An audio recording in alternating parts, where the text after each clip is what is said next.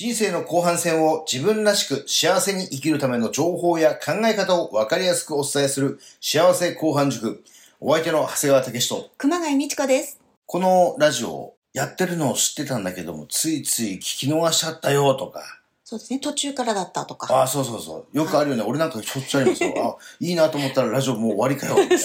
あるんですけどね。ちょっと聞けなかったとかね、もうもう一回聞きたいなとかっていう人ね、困ってると思うんですよね。そうですね。前の回なんて言ってたのかなとか。ねはいこのわざとらしい前振り、ね、ありますけども、そんな方のために、はい。ポッドキャストと YouTube で配信してますので、うん。幸せ後半塾でぜひ検索してみてください。はいじゃあもう、ね、タイムリーに聞く必要ないんじゃないかっていうふうにおっしゃらずですね、これはこれでぜひね、あの、この時間に合わせて楽しみにしていただきながら、また通して聞く、何度も聞く。まあ何度も聞くことにまた、このね、良さがあると思いますんでね、ぜひ聞いてください。ラジオってやっぱりいいですね。うんいいね動画を見るっていうのはやっぱりちょっとね、腰を押し付けてみなくちゃいけないですけれどもね、ラジオは何かしながら聞けるし、まあ車の中で聞いてるっていう方も多かったりするんですけれどね、まあ先日、早速このラジオを聞いてご相談の方いらっしゃいましたよね。はい。で、まあタイムリーな話題だったっていうふうにおっしゃっていただいたんですけども、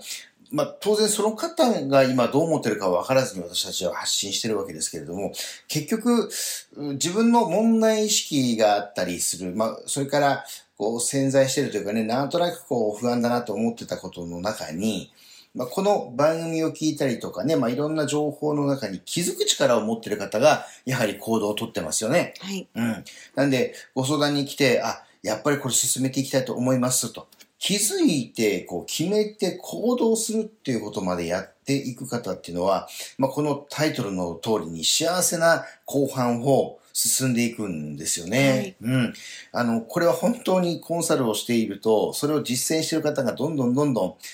まあ、この番組をね、まあ、どういうふうに聞いてるか皆さんわからないんですけども、まあ、亡くなっていくこととか命と向き合うみたいな感じだとなるとね、まあ、重く感じる方もいるかもしれないんですけども、不思議とこれをね、やっていく方ってみんな元気ですよねなん。かキラキラしてます。そうそうそうう。ん輝いているというかね、うん前向きにこうね、笑いながらやっているっていうことがうんとても理想的だなっていうふうに思うんですよね。はい。まあ、やることやって楽しく生きるという、そんなことが、この就活のね、まあ、醍醐味かなというふうに思います。はい。まあ、就活の中でですね、ど真ん中というふうに私は位置づけているんですけれども、まずは、いろんなやりたいことやることの中に、やるべきこととして、遺言書を作るということ。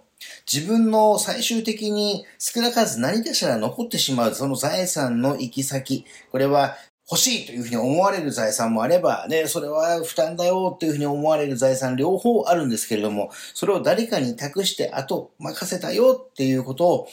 指定せずにあの世に行くっていうのはちょっとずるいかなというふうに私は思うんですよね。はいなんで遺言書を作ってくださいと。で、前回は遺言書公正証書で作ってくださいねっていうポイントをお話ししましたけども、今日はですね、二つ。不言というものをぜひくっつけてくださいっていうこと。ね、それから予備的な内容にしてくださいっていうこの二つをお話をします。じゃあ一つ目の不言なんですけども、つける言葉と書いて不言と読みます。遺言書というのは当然その遺言書を使って銀行の解約をしたりとかね、それから不動産の名義変更をしたり、まあ、当然誰がどこを相続するかっていうことがちゃんと法的に認められるような内容で作らなくちゃいけないので、まあ、条文であり、固くね、まあちょっと難しい表現になっていることもあります。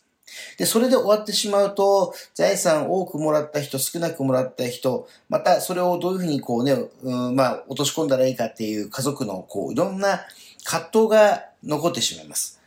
まあ遺言書を作ると揉めないって皆さん思ってる方もいらっしゃるかもしれないんですけども、も揉めないで相続はするんだけども、遺恨は残るっていう可能性あるんですね。うん。つまり財産が少なくなってしまった人、そういうふうに感じた人はどうその心をね、こう収めたらいいのかっていうところ、これを保護する、まあ、フォローするのが不言なんですね。はい。うん亡くなる、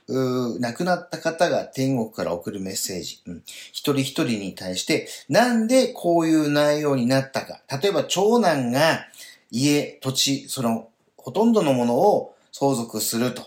したときに、それはいいなって思うかもしれないけども、家、土地を守っていくっていうのは、それはあ結構な負担だよ。だから分かってくださいよ。ということを言葉にする。それからその人、一人一人子供さんがね、まあ、いろんな子供の頃と大人になって最後もしかしたら仲が悪くなった親子の関係があるかもしれないし、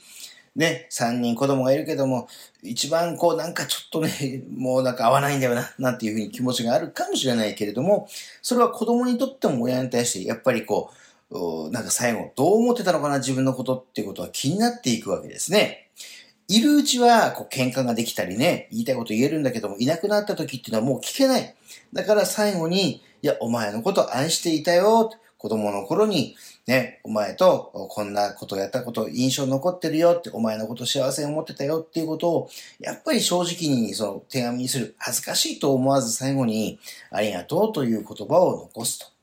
ありがとうという言葉って、こう、二つね、意味があって、一つは本当に感謝のありがとうなんだけども、もう一つは、さようならという意味のありがとうという言葉があるように、まあ、最後に家族に対して、まあ、一人一人に対して、まあ、いろんな思いと思い出、で、最後に、いや、やっぱりお父さん、あの、お母さんね、私のことを思ってくれたんだな、だから仲良くこの通りに分けようっていう風になってもらうようなね、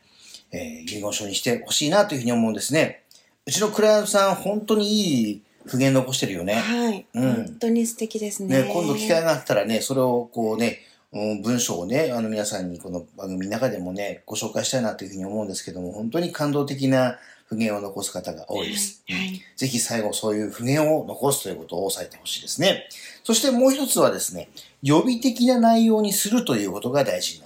ります。遺言書作らないと大変だけども、じゃあ作ったら安心かというと、例えば、ね、90何歳の、ね、お母さんが息子さんに遺言書を残して、あ、よかったって、もう次の人決まったんだって。で、息子さんね、60後半、まあもうすぐ70歳になる。うん、っていう方。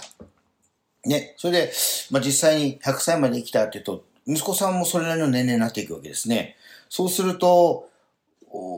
悲しいことが起きる。ね、うちもそんな経験をね、家族でしてますけども、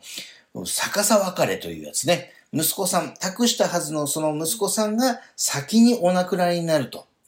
遺言書でせっかく息子に託すって決めて作ったのに、その肝心な息子さんが先に他界された場合にはその遺言書、その息子さんに行くはずだった遺言書自体のその文言は有効じゃなくなるわけですね。その方はもうもらえないわけですからね。ということは、その息子さんがもし先に他界されたらばっていう予備的な内容にすると。まあ、つまり自分が亡くなったら長男に全てと。もしも長男が先に他界していたらば次男にとか、もしくは長男の子にとかね、姪に、老いに、ね、そんな風にこう、予備を作ると。